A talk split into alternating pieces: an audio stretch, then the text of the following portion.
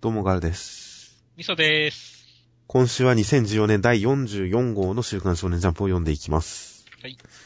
ということで、関東カラー表紙はワールドトリガーなんですが、ちょっと冒頭、関東カラーのところにも少し宣伝が載っているジャンププラスについてちょっと語ってみましょうか。せっかくなので。はいはいはい。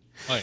先週あたりは、まあ、最後で、全部本、えー本誌の漫画すべて語り終えた後で、一番最後にちょっとジャンププラスについて触れましたが、まあ、あれから何週間か経ち、ちょっと読んでみた感じ、せっかくなんでちょっと触れてみましょうか。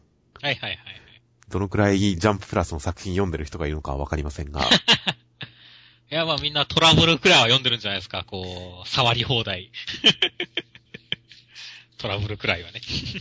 トラブルは逆にアプリ版で、僕はまあ、基本 iPhone のアプリ版のジャンププラスで読んでいて、たまに Android 版で読んだりしてるんですが、はい。Android タブレットを持ってるので、少なくとも iPhone 版のアプリに関しては、トラブルの、その、触れる漫画が、おそらく何か、公序良俗に反するとかそういう理由だと思うんですが、うん、まあわかるよ。わかるよ。閲覧不可になってるんですよね。うん。だから実はあれあれだけ見てないんですよ、僕。はいはいはいはいはい。僕はパソコン版で見たんで、こう、まあ結構快適にプルプルってきましたよ。なんかブラウザで見れるらしいですけどね、iPhone でも普通に。ということで、トラブルのやつ以外は僕一応全部読みましたよ。はいはいはいはいはい。そうですね。僕もまあ、さすがにちょっと全部は読めてませんけど、まあ空いてる時間とかにね、さっき言った通り、あの、アプリで読めるんで、あの、読んだりしてますね。とりあえず今週の端末に4ページ載っているジャンププラスの告知ページなどを見ると、やはり看板漫画家さん、少なくとも、えー本誌です、本誌ですとか、えーどこかしらの雑誌で一応連載を持ってた人たちの作品なんかがちょっと紹介されてる感じになってました。はい。今見てみると、まあ、エルドライブ、天野明先生。こちら、ジャンプライブの頃からの継続連載という形で、まあ、フルカラー SF バトルアクション漫画。そうです。いや、まあ、天野先生は結構いろいろ、やっぱり書けるようになって思いますよ。えいやいや、ほんとそうだ。それはそう思いますね。まあそうですね、見た目が派手ですし、映像、絵が綺麗ですし、見てるだけで結構な満足感が得られる漫画ですからね。そうですね。ということで、話も結構冴えない少年が、女の子とワイワイみたいな話ですから。うんまあすごい読みやすいですし、キャッチーですし、まあクオリティ高いですね。あと、荒木先生の読み切り、望月家のお月見、岸辺露伴は動かないエピソード4と。まあ、これ読んでちょっと、すごい、はっきり認識しましたけど、荒木先生の漫画は、タブレットに向かない、ほう紙で読みたいってすごい思いましたね。あー、でもなんかちょっとわかる気がしますね。うん、やっぱり見開きで、あるいは10インチ以上の大きいタブレットで見開き形式で読んだらまた違うのかもしれませんけども、やっぱり画力が際立ってる先生の作品っていうのは電子書籍だと物足りないと感じますね。うん。やっぱ、最近漫画電子書籍で買うことすごい増えてきましたけど、荒木先生ですとか、あとまあベルセルクの三浦先生の、あの、書き下ろしの漫画とかあったりしましたが、ああいうのを単行本、こう電子書籍で買おうとは全く思いませんね。はいはいはい。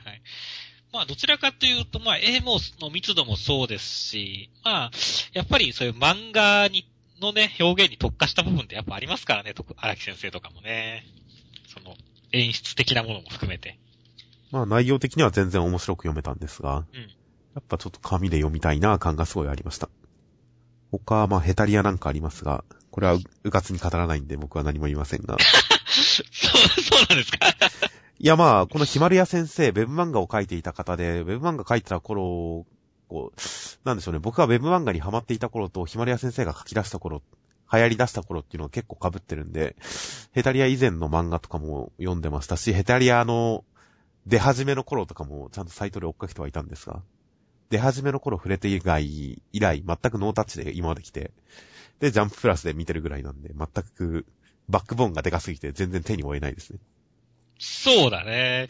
僕もヘタリアはほぼ全然知らないんで、ジャンププラスで、えー、こんな感じなんだっていうところしかないので、確かに下手に語りづらい。ところがあります。まあ、昔のヒマリア先生、自分のホームページに載せてる、なんかエッセイ的な話とか、そういうので、ジャンプに持ち込みをしたとか、応募したとか、そういうことについて書いてて、ジャンプに乗らなかったみたいな、残念みたいな、そういう話を書いていたりもしたので、その先生の作品が少年ジャンプと名の付く雑誌に載ってるっていうのは感慨深いなと思います。はいはい。じゃあ、昔からのファンも、すごいさ、きっと感慨深いんでしょうね、きっと。まあ、わかんないですけどね、その辺は。僕は昔からのファンっていう枠にも多分収まらない。なんか、ほんと昔知ってたっていうだけの人ですから。はいはい、はい。全くわかりません。あと、ゆかりちゃんという漫画が、ジャイアントキングの先生が書いてるグルメ漫画という。はいはいはいはい。まあ、美味しい、それほど美味しくはなさそうだな系グルメ漫画ですよ。それはどういうことなんですか？俺ごめんなさい、これ見てないんですよ、これゆかりちゃん。いやまあ最近あるじゃないですか。グルメ漫画の裾野が広がるにつれて、必ずしも美味しさばかりを表現するわけじゃない漫画って出てくるじゃないですか。はいはいはいはい。なんかゆかりをカップ焼きそばに入れると美味しいみたいな。はいはいはい。まあ日常発見系というか日常グルメ系ですな。失敗も含めた。それをなんか、料理を一手になっていた母親がいなくなって病気で死んじゃって父親と二人暮らしになった娘が頑張るみたいな、ほろりとする展開と重ね合わせてやってる話です。はいはいはい。なるほど。まあ、まあまあまあ、そんな感じです。あと、加納先生の吉ですは、まあ、第2話読んで僕は、ああ、加納先生来たなと思いましたよ。お、来ましたか？いや、もう、それこそ M0 あたりから続く、いい感じの加納先生の流れが、ちゃんと、未だに続いてるなと思いましたよ。はいはいはい、はい。加納先生も、初期の SF なんかは特に結構ほろ苦いというか、ビターなテイストというか、バッドエンドの読み切りとかよく書いてたような人ですから。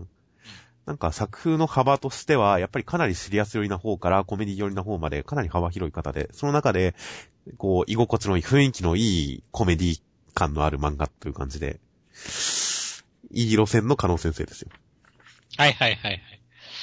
いや、確かにね、あの、なんだろう、いい感じだと思いますね。あの、ちょっとだからさ、最初の頃だからこの寄生獣的なところに似てるなって思いましたけど、あの、だいぶこの2話で、あ、全然違うテイストだっていうことが分かったんで、この辺はすごい良かったですね。まあそうですね。実にコメディコメディしてます。あと、ページをめくると、レッツ配給、レッツ先生、配給のスピンオフ漫画の紹介も載ってます。4コマ漫画ですね。うん、こ、ここにも1本4コマがちゃんと載ってますが。うん。これはいい紹介だねっていう。エアサンパスの匂い。ほんとなんか普通にギャグ漫画ですね。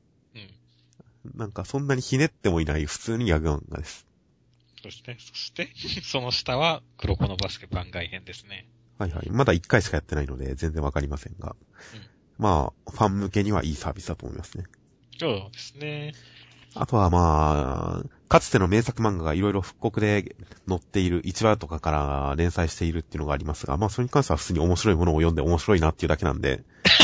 まあそうですね。全くまあ、なんでしょうね。やっぱり、あんまり昔の本になると、店頭で手にする機会も減るでしょうし、新規読者の開拓ってなると難しいでしょうから、そうなってくるとやっぱり、このジャンププラスで昔の名作漫画、名前だけは知ってるけど読んだことないっていう層を取り込むっていうことでは、まあ手段としてはありなのかなとは思います。うん。あとは、この本誌でも宣伝されてない連載作品がいっぱいあるわけですが。そうだね。今ちょっとアプリの作品リストを見てますが。巷ではまあ、とんかつ DJ あげ太郎がなんかちょっと 話題になってましたけどあ、そうなんですか。うん。えー、いや、あれが結構話題になってるっていうのは意外ですね、僕は。まあ、今週本誌に載ったジェントル君という読み切りを書いている小山裕次郎先生が連載してる作品ですね。ただなかなかこの、最初の2話のインパクトはでかかったですよ。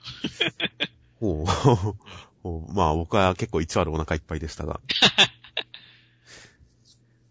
あとまあ最近の更新順で見ていくと、一番新しい更新から順番で見ていくと、えー、ラフダイヤモンドという、これもジャンプライブからの継続連載です。うん、漫画学校の講師をすることになった高校生男子の、えー、奮闘期。うん、今、ラブコメ界に突入したと作中で言及されてます。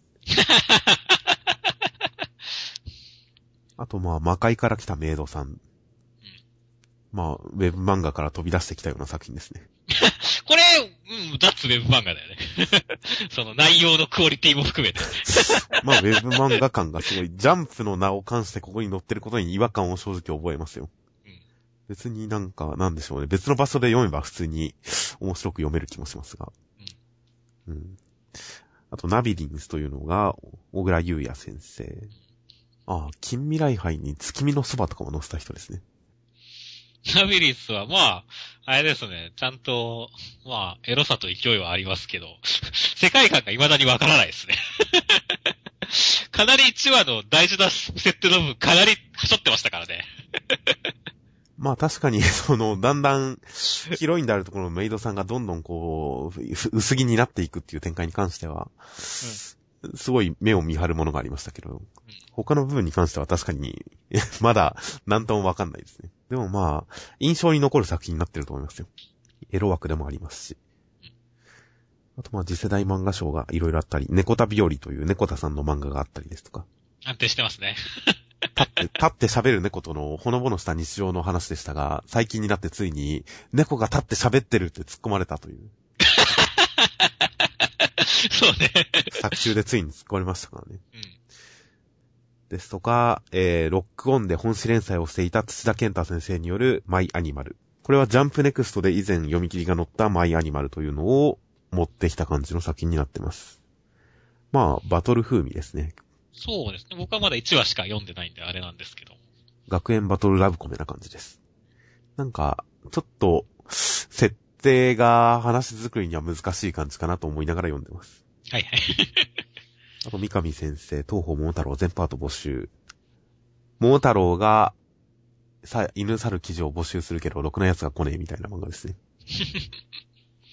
まあ、個人的には、個人的には三上骨丸先生はもう、えー、ジャンプスクエアで作品連載してた頃から結構好きな作家さんではありますが、三上先生の作品の中では、あんまり好きじゃない方かなと思います、今のところ。あんまり面白くない方かなと今のところ思ってます。うん、三上先生、基本的に面白いんですが。って言ったところですかね。まあそうですね、雪見大福とかふわりドンパッチとかありますが、あと、声優マシマシクラブとかもありますが、モフモフとかもありますが。声優マシマシクラブのこの不思議感は何なんだろうね。不思議感って何ですか？いや、なんか、わ、すごい、なんか、よくわからないんだけど、俺、これ。これの、これの面白さをどこで感じていいかわからないんだけど。これは前作の放課後マシマシクラブという漫画がありまして。うん。それはジャンプライブで連載してたんですが。うん。もう、ジャンプライブを新刊させた連載漫画でして。はいはい。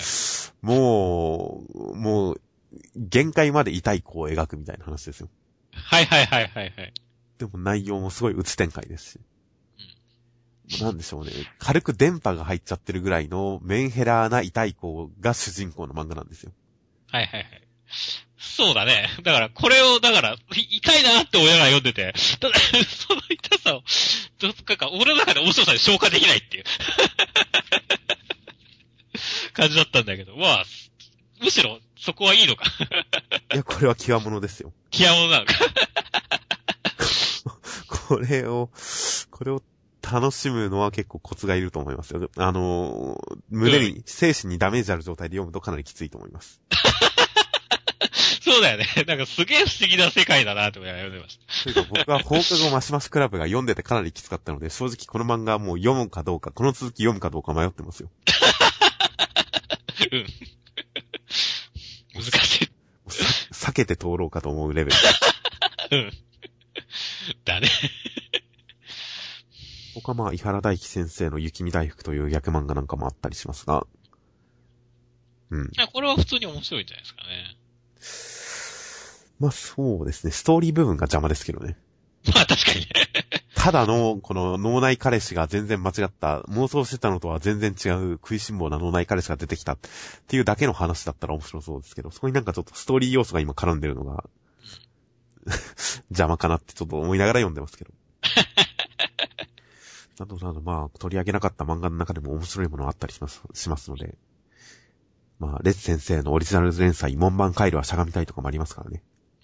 こっちに関しては、レス配給がストレートなギャグ漫画なのに対して、えー、レス先生全開の雰囲気漫画です。雰囲気漫画だよね、これ。これ、まあ面白いけどね、俺は。パッキーは正直こんな感じだったと僕は思ってますんで、雰囲気漫画だったと思ってますんで。まあ、これは選ばれたものが楽しめる漫画かなとは思います。そうだね。まあ好きです。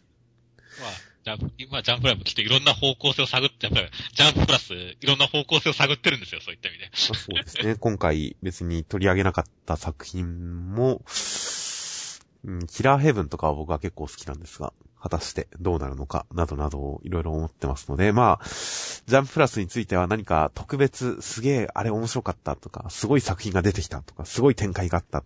ぜひ読んでくれみたいな。もしおすすめしたいことが現れたら、またその時ちょっと語っていく感じで、それ以外はまあ特にジャンププラス今後は触れない感じでいきましょうか。はい、わかりました。で、本誌の方は、表紙関東カラーは当然テレビアニメ放送開始のワールドトリガーです。今週末日曜日朝6時半よりテレビ朝日系全国ネットで放送いたします。はい。早いですね、朝が。多分起きられないんで、あの、録画になります。ああ、6時半枠。まあ、そうですね、録画が安牌ですね。ということで内容としましては、まあ、関東カラーでなんかボイスが聞けるとかいろんな企画をやりつつ、第76話で、ハイレインさんは見事にミワさんが食い止めてくれました。おさむくんはボーダー本部の、えー直前まで行くんですが、ワーフスカイさんに、えー攻撃を受けてしまいました。そして、おさむくんじゃなくて、ゆうまくんは、このおじいさん。敵の名前が一向に覚えられないんですけどね。ビザー王さんとか言ってましたよね。ザオさ確かにん。おじいまあ、さんおじいさんでいいんですか。おじいさん相手に手こずっているんですが、えー、もし一人だったら逃げるだけだ、逃げるところだけれど、今は状況が違うから逃げるわけにはいかないと、踏みこらえるのでしたという展開でした。いやー、宮さん強いっすね。いやー、圧倒してますね、ブラックトリガー相手に。うん。相性とか対策を練ってきたっていうことを差し引いてもなんだろう。すごいかっこいいですよ。強いって思いますね。強いんですけど、ただ、ミワさんの重くする球、レッドバレットが防げないって、なんでですか？これはまあ、相変わらず、その、最初にユーマくんが防げなかった時も説明が一切なかったので、わからないんだよね。ああ、でしたっけ、そういえば。これは、なんか実体、実体なんですか？よくわからない。まあ、その後だって重くしたやつはね、普通にキューブで防がれてるから、キューブ化されてるからね。そうなんですよ。体に重りとして取り付いたやつに関しては、普通に操って、こう吸収しできてるっていう、うん。何なんでしょうねってちょっと思いました。ここはまあ、いいんじゃないですか、雰囲気で スルーしておけば。まあまあまあ、いつか説明されるかもしれませんしね。うん。そういうもんなんでしょそういうもんなんですよ。まあでもこのシールドをね、こういっぱい作って対抗するとかね、すごいかっこよかったですね。う。ちょっと AT フィールドを思い出しましたね。うん。かっこいいですよ。かっこいいですね。いや、もうこれ 今回これすごい皆さんかっこいいですけど、今回見ててすごいこれアニメーター殺しだなと思いましたね。まあ CG の使い方が試されますよね。これを映像化しようと思ったら。うん。いや、CG でしょうけれども、CG にしたってめっちゃ重くなるじゃないですか、これ絶対。いやもうすごいアルゴリズムを考えて、すごい効率化すればうまくいくんじゃないですかう。ん撮影班殺しですよ、これ。大変だと思います。まあもともとワールドトリガー今までにもちょいちょい思っていましたが、やっぱりこういったエフェクトとかが多彩で、それぞれ書き分けができてるし安定してて、結構絵の上手さもさることながらエフェクトが上手いんですよね。エフェクトうまいですね。足原先生は。うん。なので結構ワールドトリガーにはエフェクト漫画の一面があるなと今回改めて思いましたよ。うん。いろんなエフェクトが工作してますからね。ミワさんとハイレインさんの打ち合いは。そうそうそう。いやー、これはだからね、見応えありますよ、そういった意味も含めてね。はい。そして、もうなんか、おさむくんが、途中で、なんかい、アステロイド一発撃つんですけど、はいはいはい。これって、まあなんかの伏線なんでしょうけど、何をやったか全然わからなかったんですこれなんか、セリフを、ミワさんがち余計な真似をって言ってるから、なんか、裏があるのかなと思っちゃいますけど、そのセリフを除けば普通に、これ隙を作ってい人たち浴びせる助けのためってことかなと思うんですけどね。はいはいはい。ミワさんがその隙をついて一撃食らわせてるじゃないですか。このためにやったのかなと思うんですけど。はいはい。僕は多分そうではないと思うんですけどもね。やっぱり、結局、一発しか残り撃てないんだったら、絶対にその後、あの、まあ、こ今回もミラさんがいるわけじゃないですか。はいはいはい。だったら、そこに取っておくべきものをここで一発使ったっていうことは、おそらくきっと何か考えてのことだと思うんですよね。まあそうなんですよね。ち余計な真似をって言ってるあたりで、やっぱり何か策が、うん。何か小賢しいとミワさんに思われるような考えが何かありそうな感じなんで、このセリフを含めて考えると、なんか裏がありそうだなっては読めるんですけどね。うん。この辺はちょっと読み方に迷うところではあります。そして、じいさんですね。はいはい。じいさんやっぱり一番強かったんですね、この中では。まあ、みたいですね。で、最終的にこのじいさん強いけど、誘惑逃げないっていう。これすごい熱い展開で僕すごい良かったですね。はいはいはい。あの、ちゃん、自分のね、これまでのゆうまくんの、あの、一番の、まあ、絶対的信頼的な存在であった親父の言葉を自分で否定するっていうところが、なんですね、すごい成長感を感じて熱いですねっていう。ところで良かったですね、すごい。まあ、単純に否定してるわけでもないですけどね。うん。悪いな親父、分かってるけどって言ってるから、まあ否定のニュアンスがかなり含まれて、頭悪いことしちゃうけど的な感じもかなり含まれますけど、でも言ってるセリフを読み取ると、お父さんは、えー、他の仲間がいたら時間を稼ぐうん。他の仲間がいなかったら逃げるうん。じゃないと死ぬぞっていう話ですから。ゆうまくんは今まで仲間がいない状態で戦ってきたけど、今は仲間がいるから踏みこらえるといううん。ことでもありますからね。はいはいはい。その仲間がいるからこその戦い方をしてる。だからこそ強い相手にも逃げないと。今の俺には仲間がいるっていう変化の表現でもあるかなと思いますんで。はいはい。そうですね。まあこれ今、サム君のセリフなんですよね、きっとね。まあ、そうですね。勝てなくてもやるという、やりたいからやるみたいな、おさむくんの初期の名言ですね。これは、さえ、次回がすごい楽しみですね。ほ、いや、本当だったらこの次が関東カラーを外したからねっていう。あー、確かに。確かに、そういう考えをしててもおかしくないですね、確かに。来週がアニメ化の週の関東カラーにふさわしい内容が来週来るのかもしれませんね。うん。あー、それは楽しみですね。楽しみです。はい。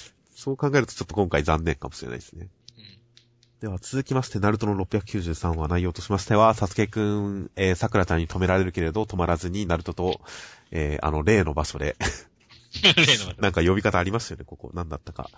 例の、例の、えー、八山さんとマダラさんの巨大な像が掘られているところで二人戦うことになるのでした。その前に、サスケくんがいろいろ語ってくれるそうですという展開でした。いやー、まあ前半は桜ちゃんでしたね。まあ、桜ちゃんでしたね。うん。いやー、まさか、まあ、この後表を読んでまた桜ちゃんが、こう、女の武器じゃないですけど、こう、女の弱さを露呈した説得の仕方をするとは思わなかったんで、ちょっとびっくりしましたね。そしてあっさり、現実にやられてました。まあ、また役立たず感がぶり返してますね。自分で言っちゃってますけどね。私にはどうすることもできないって本当は分かってるっていう。うん。まあ、どうすることもできないですからね。いや僕、まあ結構、まあ忍者だけど、岸本先生ってこういう、なんでしょう、まあ特に女性キャラだとこう弱いところっていうのをたまに見せたりする演出はするんですけどね。つなでさんの時とかなんかは結構良かったなと思うんですけど、それはまあ、つなでさんが常に気丈に振る舞ってて、で、やっぱり、いざという時そこで砕けてみせるっていうのがすごい良かったんですけど、桜ちゃんは常に砕けてるような感じがするんでね。やっぱりまたかっていう感じがちょっとありますねっていう。なるほど。まあ僕は単純にこの漫画、ナルトで特に桜サスケ関係で、ラブい要素を持ち込まれるといつも戸惑うんですけどね。はいはいはいはい。なんか、そういう目で見てない。俺は桜ちゃんをそういう目で見てないんで。なんか、ラブいことを言い出されるといつもなんか、なんか、そわそわしちゃいますよ。はいはいはい。この子のそういう、そ この子のそういうところを見たくなかったみたいな。うん。あと、ナルトとの関係も含めてよくわかんなくなってくるっていうところもありますしね。ああ、そうだね。なんか、ナルトとくっついてほしい気持ちがどっかしらにあるじゃないですか。うん、ある、わかりますわかります。それを込みで考えると、こう、サスケに真っ向から告白されると、いつもちょっと居場所が悪いというか、いつも気まずいんですよね、どうも。はいはい。そうね。それを今回も特に解消はできなかったかなという感じがします。僕はその感じを今回も受け取りました。はいはいはい。まあまあまあ、でも、さ、ね、あの、ナルトもね、あの、まあ、まあ、ナルトも別に、ナルトは桜ちゃん好きなのかどうかもよくわからないんだけど、俺は。まあでも、なんとかね、その愛を知ってること男ですから、サスケを救ってくれるってことですよっていう。はいはいはい。そしてでも、まあ、ぶここの舞台はでも良かったですね。最終決戦が、まあ、柱山さんと和田さんのこの崖っていうところもね。はいはい。まあ今までだらっ広いところで戦ってるだけでしたからね。うん。ここに来てこの場所に来た、まあ因縁深い場所ではあり、でもありますし、背景としても派手ですし、ここに来て戦うっていうのは結構ワクワクしますね。うん。最終決戦っぽいですよ、やっぱり。まあ、舞台選びは良かったです。そして、いよいよ語るということでね、サスケくんが。はいはいはい。結局これってやっぱずっとぼかされてきたことですしね。で、さらに言えば、けその独善的な支配っていうのはさ、あの、まあ、マダラさんにしても、あの、かぐやさんにしても、まあ、それぞれ否定してきてここまで来たわけじゃないですか。はいはいはい。サスケくんの、その、考えるほかげっていうのは、それ、その、マダラさんとかとは違うのかっていうところは、やっぱちょっと、まあ、興味があるというか、実際どうするんだろうっていうのは全然わからないんでね。ちょっと楽しみではありますね。まあそうですね。今までそこが本当にずっとぼかされてきたんで、まあ気になるところではあります。では続きまして、配給の第127話内容としましては、伊達公と、えー、青葉城西の戦い、それぞれいろんなテクニカルなことを決めていったりもするんですが、伊達公頑張るんですが、徐々に話されていって、青葉城西ついにマッチポイント、これで試合決まってしまうのかという展開になります。最後は、えー、県内最強の三枚壁対、岩ちゃんです。はい。という展開です。いやー、サクサク進んでますね。いやー、僕の期待したぐらいのダイジェスト感でよかったですよ。そうですね。あの、まあ、注、なんでしょうね、注目どころはちゃんとやってますしね、その、青葉城西のもいいとこも出てますし、伊達公もいいとこ出てますしっていうね。はいはいはい。まあ、特に伊達公の方に関しては、1話の中で伏線を敷いたり、それを回収したりってやってますからね。2ならフェイントいらねえんじゃねみたいな、ぶち込めみたいにバーンみたいな。まあ、あんまり走られてる感もなく、いろんなキャラクターにもそうあたり。まあ、なかなか読み応えのある試合になってます。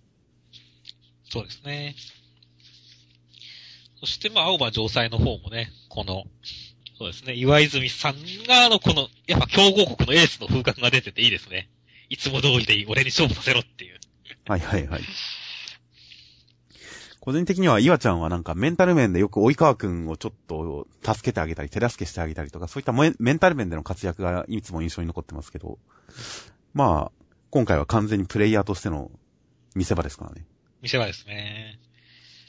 いや、実際ね、そのラストも本当に、県内最強の壁対岩泉さんですからね。はいはい。いやー楽しみですよ、これ。まあ、ここに関しては本当に来週、この続きが早く読みたいと思わせる、根源的ないい引きになってると思いますね。や、実際これでも、どっちが勝つんですかね？流れ的には正常じゃないですか。うん。でも、正常が勝ったら、狂犬くんが出てこないじゃないですか。まあ、そこの演出判断ですよね。カラスのまで本当に秘密にしておくのか、ここでちょっとくらい見せるのかっていうところは、うんどっちかわかんないですね。まあ、個人的には本当、今週読んでる中で、てっきりこのマッチポイントあたりで出てくるのかなと思ってましたからね。うん。出てこないもん試合の決着にっていう感じになりましたから、狂犬くん出てくるとしたら当然、岩泉さんここで負けなきゃならないですし、うん。それもそれでどうなんだってちょっと思っちゃいますし、そうだね。ここまで盛り上げたら、岩泉に勝ってほしいところあるしねっていう。まあ、そこはちょっと読めないですね、狂犬くん。もはやここまで来たら出なくてもおかしくないとは思ってますよ。うん。そうですね。まあ、本当じゃあどっちが勝つか来週楽しみですねま。あ楽しみです。はいでは続きまして、悩めるスポーツ少年の味方、新時代スポーツ物語新連載第2回センターカラー大蔵25ページのスポーティングソルトでした。内容としましては、えー、この、立花港高校にやってきた塩谷くんは、えー、なかなか信用してもらえないんですが、手始めに、えー、テニス部の部長さん的な人を、最近負けが込んでた人を見事に、えー、疲労を取り除いてあげて、回復した部長、すごい頑張って勝ちました。やったーということで、塩谷くん、軽く認められて、さあ次の部活に行きましょうという展開になりました。あまあ、1話の中では結構ちゃんとまとまってましたね。まあ、本当ですね。僕の第一印象もまとまってるなーでしたよ。うん。まあ、突っ込みどころは多いんですけどもね。このスポーツ強豪校とは何だったのかみたいなね。まあ僕もこの、施設が悪いとかいう話に関しては、すごい、あの、数ページ前に突っ込みましたが。うん。いやー、だってね、なんでしょうね。この、ビニールハウスで物質にしてるってありえないでしょ。しかもダンベル代わりが、こう、うん。土を入れたペットボトルをダンベルだって、それを部員がこう嘆いてますからね。うん。いやいやいやっていうね。おかしいですよね。おかしいよねっていう。だって、まあ、ネットが修理はわかるけど、ダンベルくらいその前からあって叱るべしだしっていう。まあ、そうですね。別にビニールハウスでの物質とかあっただろうみたいな、テニスみたいな部活だったらっていう。まあまあまあ。からこの謎の年功序列性的な、ね、この実力性といい、各委員の委員長にスポーツに長けた人材を集めることにしたのよっていうことの全くの意味のわからなさね。これ意味あるんすか？これはだからまあ、あの、政治家が土建屋で閣僚を固めたら土建が儲かるみたいなそういう理論じゃないですか？そうなの？いや、実際そういうある種の人脈が通じてる人を責任ある立場に配置したら、その分野が盛り立つっていうのはあることだと思うんで、そこに関しては、そんなに、あの、変な思いはしなかったですよ。そうですね。あとは、この20連敗をしたら、部活がなくなるとかね。大会20連敗っていうことの意味のわからなさとかね。はいはいはい。これってどういうことなんですかねあの、全国大会に行けなかったら、ダメってことなんですかねそれってもう20連敗って言ったら、1回戦敗退とかですよね。いや、1回戦敗退ってことじゃないですか。それだと、テニスみたいなメジャースポーツで、20回も大会で1回戦敗退って、普通に競合国、スポーツ競合とは言えないじゃないですか。まあ、競合じゃないんじゃないですか。なんかいろんな設定の矛盾があるのは結構気になりったりはしましたね。まあ、なんでしょうね。スポーツ名門校ですごい高校だっていう設定と、この落ちぶれた部活を主人公が助けてあげるっていう、この落ちぶれた部活を出すっていうことに対して、設定の整合性を取るためのワンアイデアが足りない感じはしますね。まあ、でも5人以上いれば、どんだけ負けても潰れないらしいんで。テニス5人以上いくら弱くてもいると思うけどな、普通は。プレイヤー3人ですからね、テニス部。変わった学校ですよ。変わった学校だよね。うちのテニス部だって1回戦敗退ばっかだったけど、部員20人くらいいたからな。まあ、メジャースポーツですからね。うん。謎だよね。はい。まあ、そこに目をつぶれば、まあ、普通の話でしたよっていう。まあ、そうですね。普通の話、いや、よくできてましたよ。よくできた。あの、座り方をね、強制するんだっていうところもやっぱいいハったりだったと思いますしね。はいはいはい。これに関しては、先週走り方に関して、うんちくを聞いても真似できないっていうことがちょっと良くないんじゃないかっていう話をしましたけど、この座り方に関してはちょっと真似できますからね、気分。うん。ちゃんと座ろう。ピシッっていう。そういう意味で真似ができることを考えたら、このうんちくに関しては、1話で出てきたうんちくよりもずっといいうんちくだったと思います。うんなんでしょうね。せっかくいいうんちくだったんでね、こう、結構主人公が全部一人で解説してやったりするじゃないですか。はいはいはい。で、さらにそれに対して、この治った本人が昔フォームを直して2軍からメジャーリーガーまで上がって野球選手の話を聞いたことがあるみたいな、自分で解説し出すじゃないですか。はいはい。治療を受けた本人が。これ、ちょっと違和感あったんで、できればそういうことは別の誰か解説役の人に言ってほしかったですねっていう。ああ、ここに関してはまあ、驚く役が本人っていうのは、まあ別にいいかなと僕は思いましたけど、はいまあ確かに、あの、昔フォームを直して、昔何々を聞いたことがあるパターンがまた出てくるっていうのが、1話に続いてまた聞いたことがある展開っていうのに対して、また、なんかちょっとくどさは覚えますけどね。それを本人が言うってことに対して。でも本人が、まさかあいつ俺の癖を直してっていうのは、まあ本人が驚くパートはあっていいとは思いますけど、まあもう一人解説役が欲しいんですけどね、本当うん。そう。プラス兼驚き役ね。驚き役が。リアクション要因が欲しいんですけどね。それに関しては不足してるなというのはちょっとあります。それがあるだけで結構だいぶ面白さ上がると思うんですけどもね。まあそうですね。やっぱキャラが、主人公の翔也くんのキャラを立てようと、ちょっと変態キャラにしたりだとかで頑張ってる感じはあるんですけど、周りの配置がやっぱりちょっと、いまいち成功してない感じがあるんですよね。この翔也くんの変態キャラとか、変態で有能キャラって頑張ろうとしてるんですけど、それに、こう、ちょっと、喧嘩売る感じの、対立する感じの立ち位置に立ちそうな生徒会長も、生徒会長がなんか逆に翔也くんの行動の勢いを削いでるような感じがして、なんか読みながらちょっとここで止められてる感じがするんですよね。流れを。だから生徒会長のキャラが全然こう、作者さんの中で固まってないんじゃないかなと思ったり。あと今回のこのテニス部の主将も、もっと際どいキャラ立てしてもいいと思うんですけどね。松岡修造みたいにしちゃうとか。できるできる諦めるなよって言って。それでか、それで体壊してるみたいな。うん。ギャグかと思ったらあれ伏線だったのかってことになるじゃないですか。そうだね。その方が良かったね。せっかくナイキバンドしてるんだしっていう。もうちょっとなんか、うん、キャラ立てる方向に振ってもいいのかなと思ったりもします。まあ、なんとなく形は見えたんで、そうだね。すげえ地味ですが。まあ、そうい、まあ、きっとなんかそういう、なんか地味じゃない新キャラ出してくれますよ、そのうち。まあドクターキリコみたいなやつ出してくれますよ、きっと。ああ、スポーツ選手を破壊することが運命っていう宿命。そ うそうそう。どうせ才能がねえんだったら破壊してやった方がいいだろうみたいな。焼き山させた方がいいだろうみたいな。まあ、どういった方向に展開するかはわかりませんが、とりあえずこの漫画の基本形のようなものを今回見えた気がするので、なんか第1話でふんわりしてたところは補われた感じはします。うんでは続きまして、暗殺教室の第109話内容としてましては、烏丸先生、死神さんとの対マンで、えー、危うくやられたかと思ったんですが、黒先生が助けてくれたんで、なんとか烏丸先生勝つことができましたという展開でした。いやー今週もいい戦闘描写でしたね。ままあ、先生かっこいい。まあまあ、強かったですしね。あとまあ、オールバックキャラが髪を下ろすっていうのはなかなかいいですからね。そうね、カラスマ先生。カラスマ先生は髪を下ろす、ころ、下ろすとすごいかっこよく見えるからねっていう。まあ、それはオールバックキャラのあるあるですよ。うんあるあるだねっていう。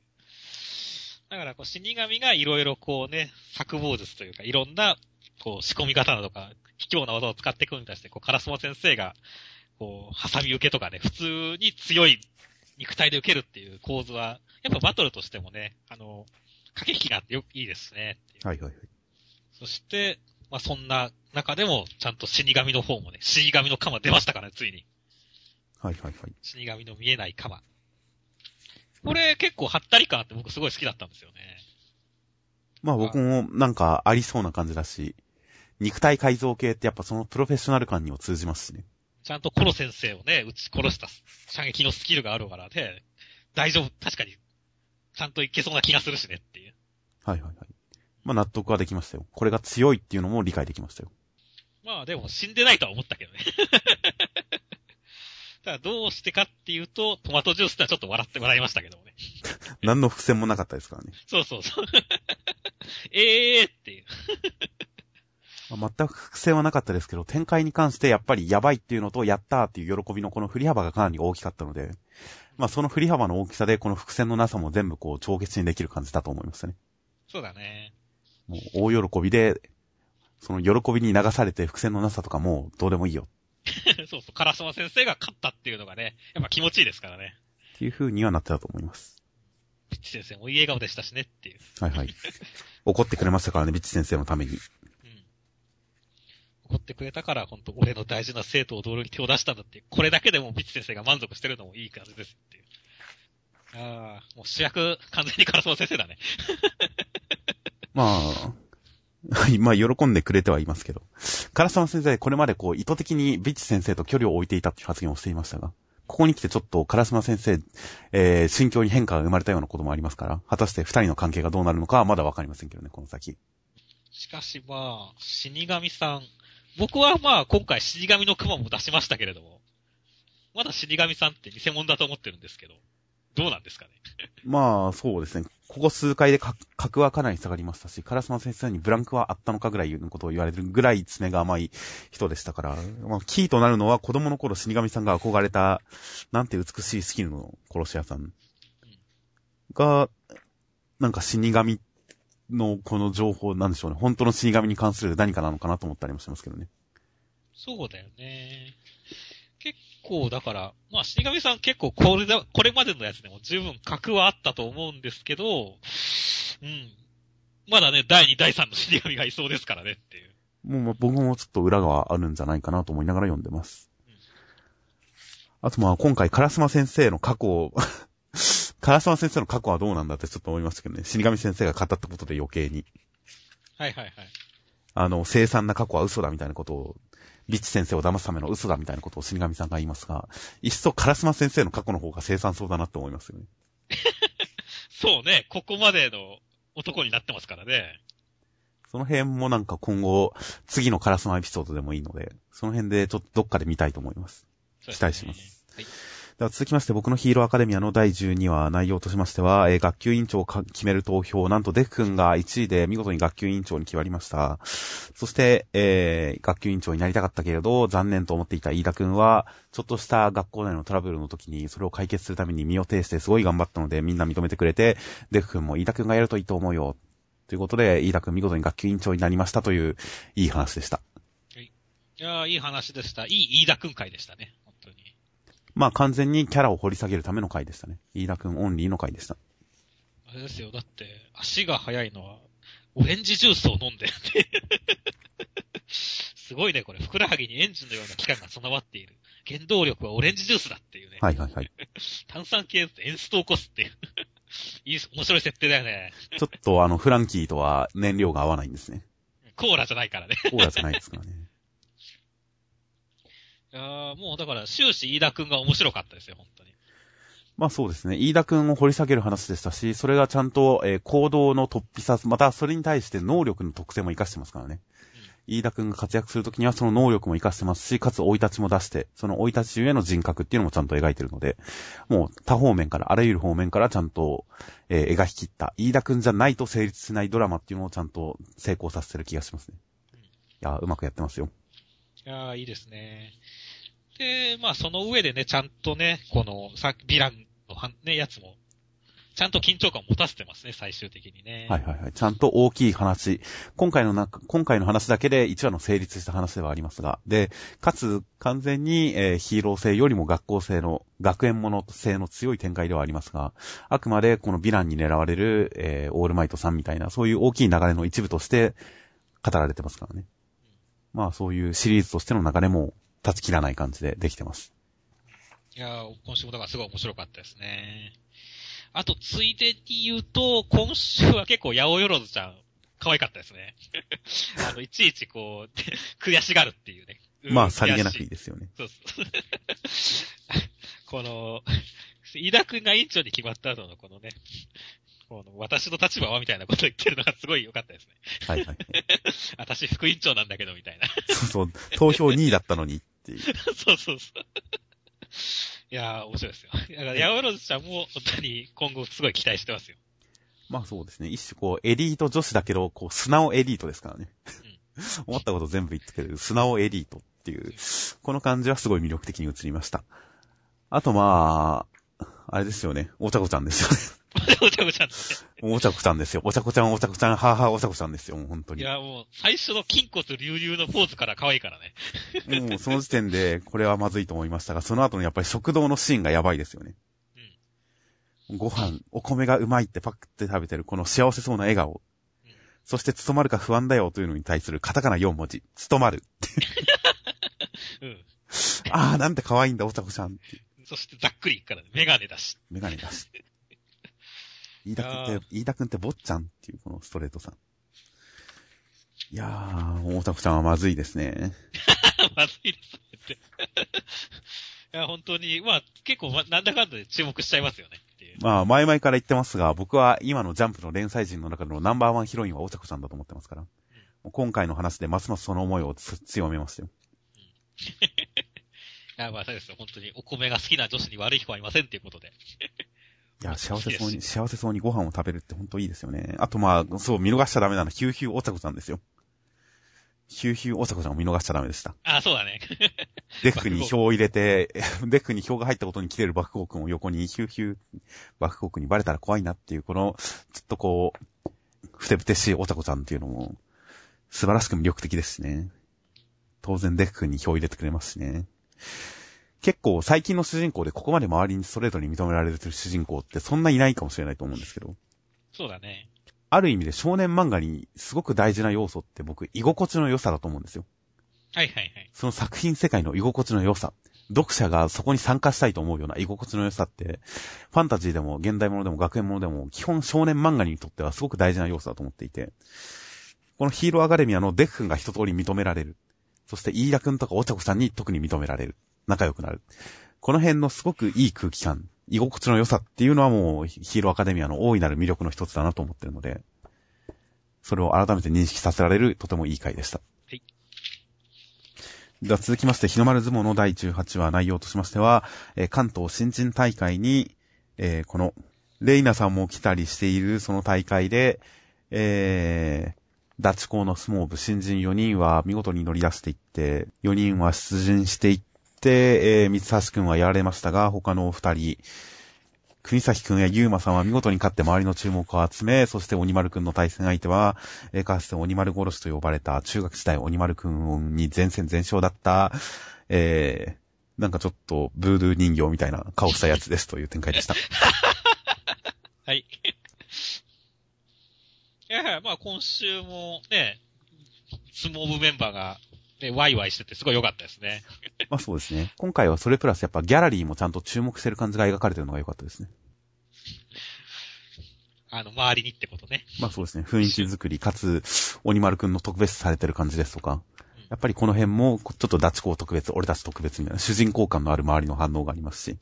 あとまあ、すごい土定番な、えー、大河内くんの扱いもありますし。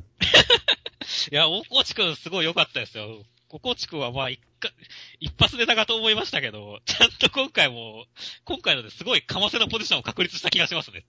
まあ今回の名言はこれですよね。すぐにわからないの無理はない。あの効果が体重を5キロ増やしたからね。うん。これいいよね。ポジティブシンキングですね。ポジティブシンキングだよね。いやー、次は、次来た時はどういう風に変わってくれってとか楽しみだよ、本当に。あの頃とはメガネを新調したからねとかって言ってくる。身長が2センチも伸びたからね。いやー、いいねほんとこれであっさりやれるから最高だよな、大河内くんは。意外と頑張るかもしれませんけどね。次こそは。もう、チャパオぐらい頑張るんじゃないですか。チャパオ全然頑張れてないけどな。いやーでも本当に、国崎くんもレスリングで頑張るし、ゆうまさんも、こう、負けたくねえっつって言ってノリノリだしね。はいはい。ゆうまさんは本当可愛いですね。可愛いよね、これ。この、こうなんでこいつと同じ路線ブロックなんだよっていうところとかね。はいはい。いやでも、この本当にだからこのまま行くとね、ゆうまさんと、ね、ちひろくんのね、対決じゃないですか。はいはいはい。これはすごい楽しみですね。まあそうですね。ダチコ最強決定戦ですからね。そう、ダチコ最強決定戦だからね。そして、もう一つは三橋くん。はいはい。意外とあっさりだったですね。これはちょっと予想外でしたね。負けるにしてももうちょっと意味ありげな負け方をするかと思ってましたけど。うん、そうそうそう、この戦ったんだ、みたいなね。三橋くんでなんか、まあ、ワンエピソードもは使わないにしても半分くらい使うのかなと思ったんですけどもね。まあ、とりあえず解説席に移動ということで、こっから先はリアクション要員として頑張ってくれるんじゃないですか。はいはいはい。まあそうだね。日の丸さんの試合見てきますって言って、この展開ですからね。はいはい。いやー、そして、下山くんですね。鬼丸殺し。いやー、大河内くんが、なんだろう、すごいいいかませなら、こいつはもうダメなかませですよねっていう。全身からダメオーラが漂ってますよね。この下山の下は三下の下なんじゃないかと思いますよね。そうだよね。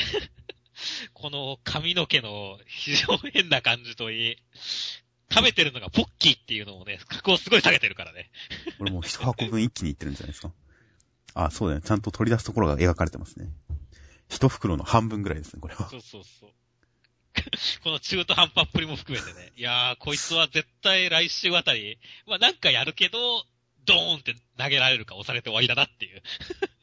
まあ、明らかに鬼丸くんのあの頃とは違う演出のためだけに存在するキャラですよね。そうそうそう。いやー、いいよいいよ。もうこ なんだろうね。まあ、いい感じでやられてほしいですね。まあこれほど特徴あるデザインって実は日の丸相撲に関してもちょっと珍しいですからね。そうだね。ここまでこの崩したキャラというか、崩した顔というか、特徴だった顔って結構珍しいですからね。そうですね。またこっから先どんどんこういう悪役が出てくるのかと思ったら楽しみになってきましたよ。いや、ほんとだから悪役というかね、ほんとやられ役のいい格持ってますよ、本当に。デザインだけで。まあ、ヒール感、ヒール感ありますね、かなり。うん。伝わってきますよっていう。楽しみですね。期待感を持たせるキャラです。はい。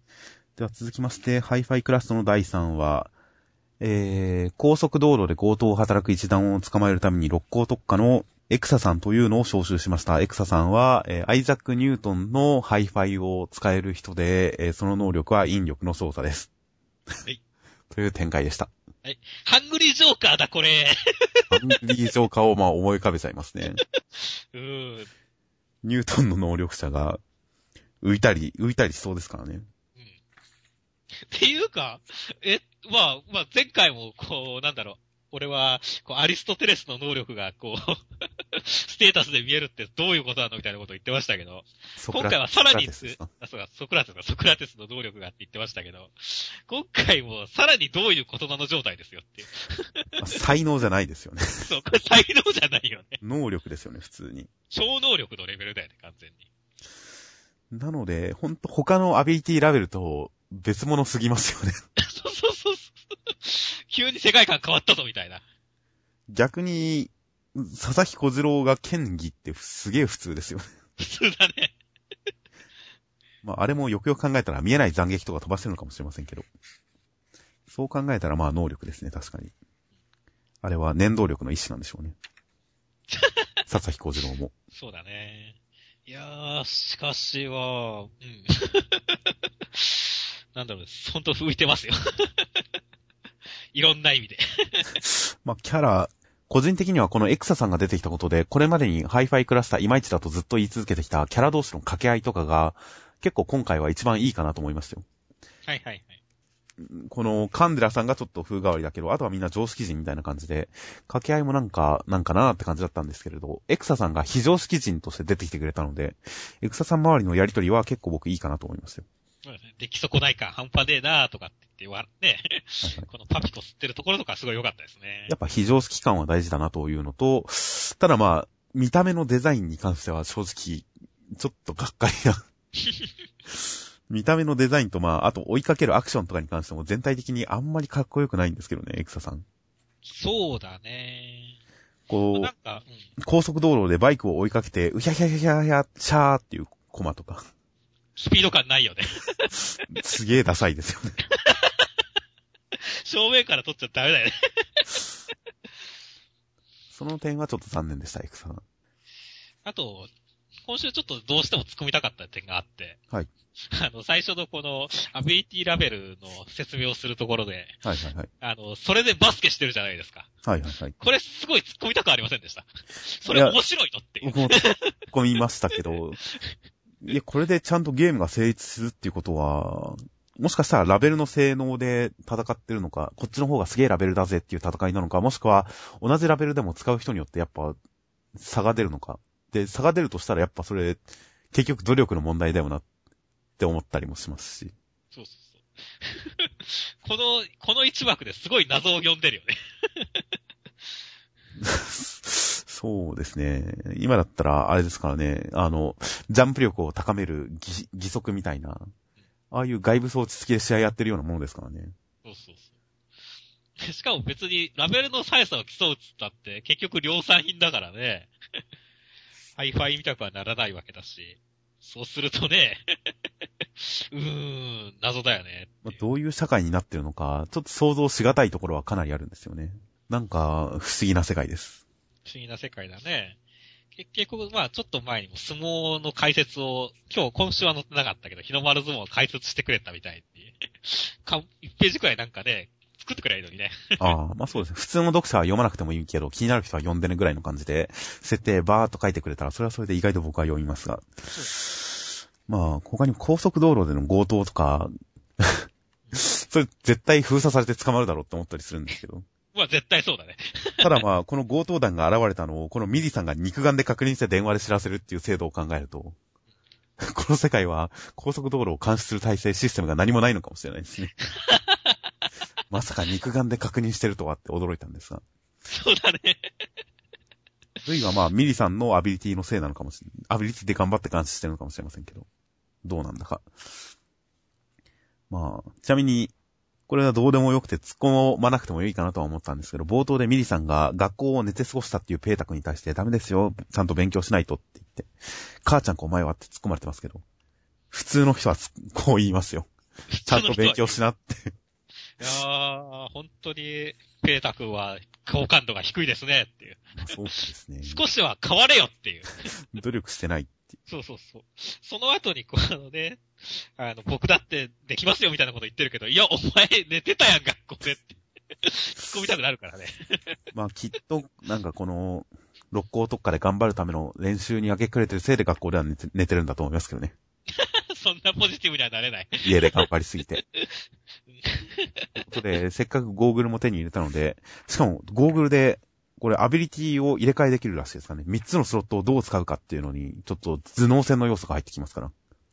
これはハイファイクラスタのよあの読み切りの段階でミスさんが、才能を差し替えて、こういう展開にはこういうアビリティだって、そういう差し替え展開とかあったら燃えるのにみたいな話をしてた。それが実現する形になりましたからね。そうだね。いや、はい。まあ、うまく使ってくれることを期待してますよっていう。そうですよ。そういう展開のも楽しみです。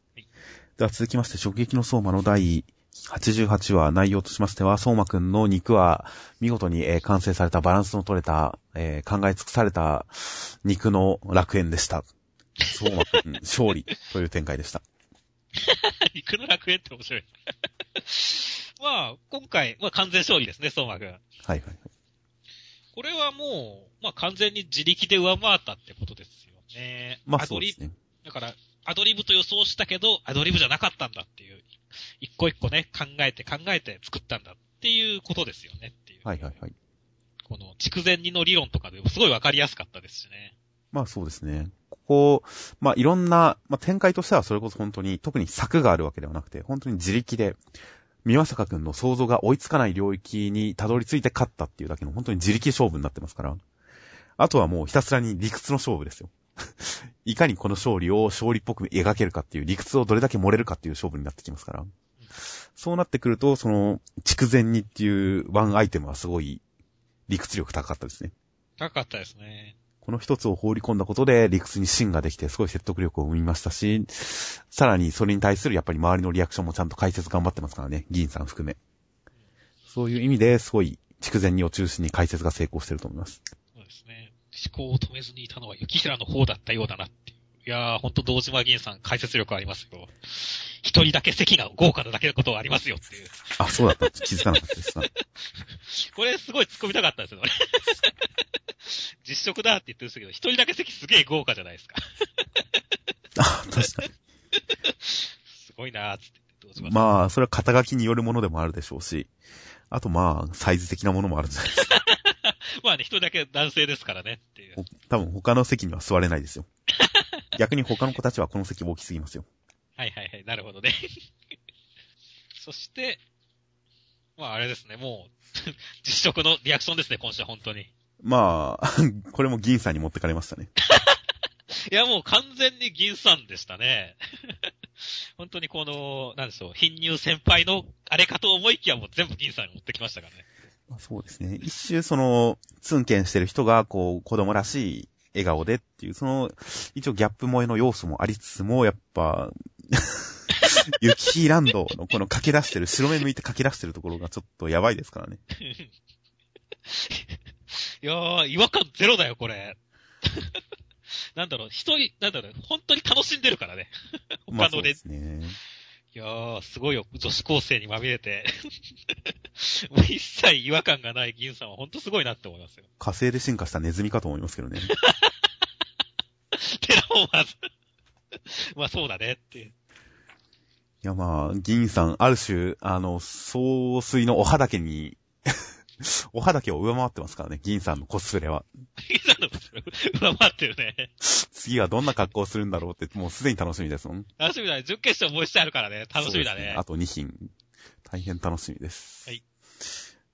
ちなみに今回、画力的に、相馬の料理は美味しく見えないっていう意見が結構ネットでよく見かけますけど、今回の肉に関しての肉らしさのなさはちょっと確かになって思いましたよ。ああ、はいはいはい。肉っぽくないっていう絵が。この辺肉の描き分けはすごい難しかったのかなとか思います。まあ、実際、色とかがあればまた別なんだろうけどね。いろんな種類の肉を白黒で描き分けるっていうのはさすがにちょっときついのかなっては思いますね。だね。ですがまあ、説明込みでは美味しそうに見えました。はい。